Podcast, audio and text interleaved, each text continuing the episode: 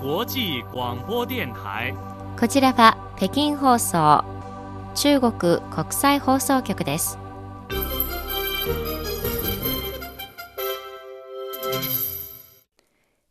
ではニュースをお伝えします。まず主な項目です。中国共産党第20回全国代表大会の出席代表すべてが選出されました。中国は児童の自閉症予防対策を発表しました。中国からカタールの首都ドーハまでを結ぶサッカーワールドカップ専用海運路線がこのほど開通しました。以上がこの時間のニュースの主な項目です。はじめに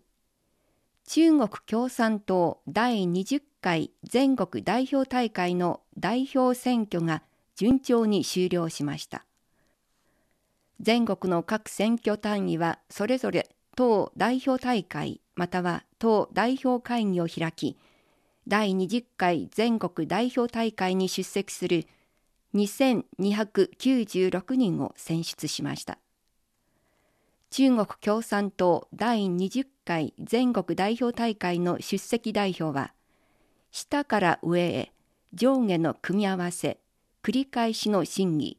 段階ごとの選出という方法で選出されたものです代表の構造と配分は比較的合理的でそれぞれの構成比率はいずれも党中央の要求に沿っており幅広い代表性を持っています。中国共産党第20回全国代表大会への出席資格は今後大会の代表資格審査委員会の承認が必要です。次のニュースです。中国の中央銀行である中国人民銀行がこのほど発表した人民元国際化報告書2022によりますと人民元資産が世界の投資家にとって高い魅力を維持していることが分かりました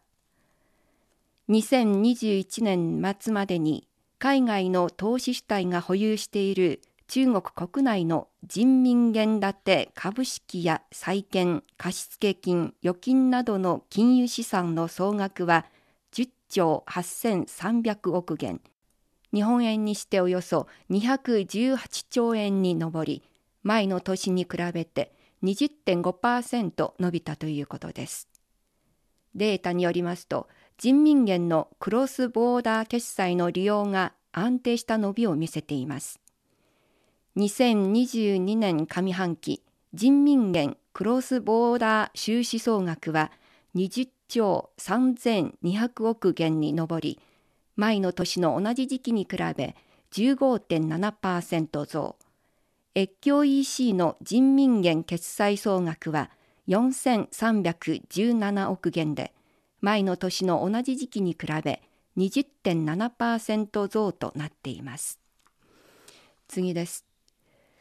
国家衛生健康委員会はこのほど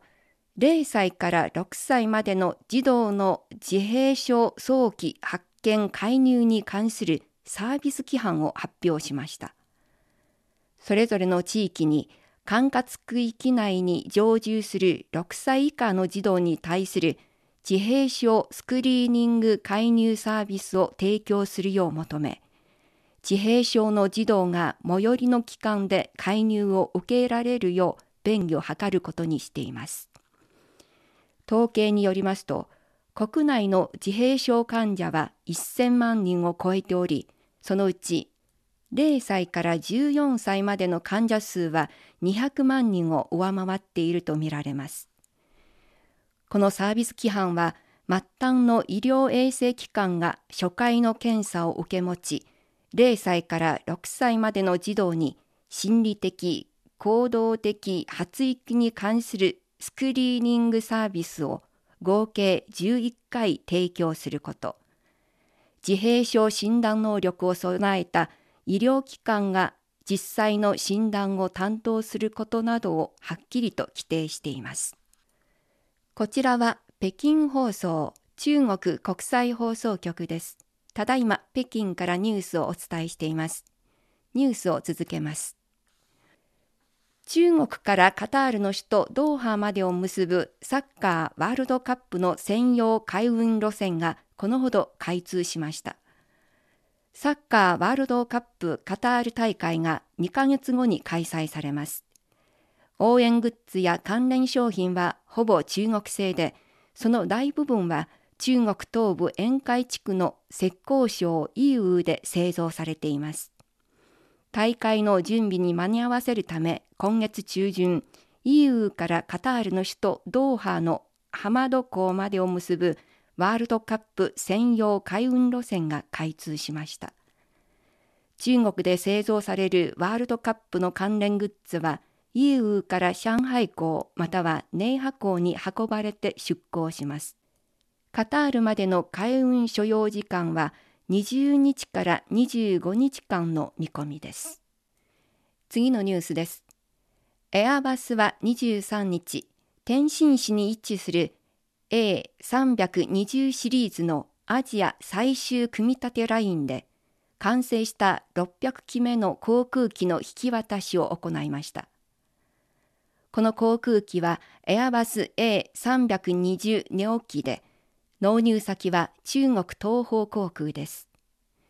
ビジネスクラス8席、エコノミークラス150席の合わせて158席の客室レイアウトを採用しています。なお、天津市に位置するエアバス A320 シリーズのアジア最終組み立てラインは2008年に稼働を始め、エアバスの欧州以外での初の航空機生産ラインとなっています。この組み立てラインはすでに14年以上にわたり運営に成功しています。次です。世界初の純スーパーキャパシタ動力源のフェリーである新生態号がこのほど上海市数名区に到着しました。本格的な運行開始は10月末が予定されています。このフェリーは全長65メートル、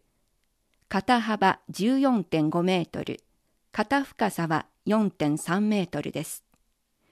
出力は2000キロワット、航行速度は12ノット、15分の充電で1時間の航行が可能です。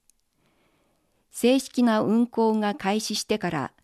長江島と交差島の間を航行し、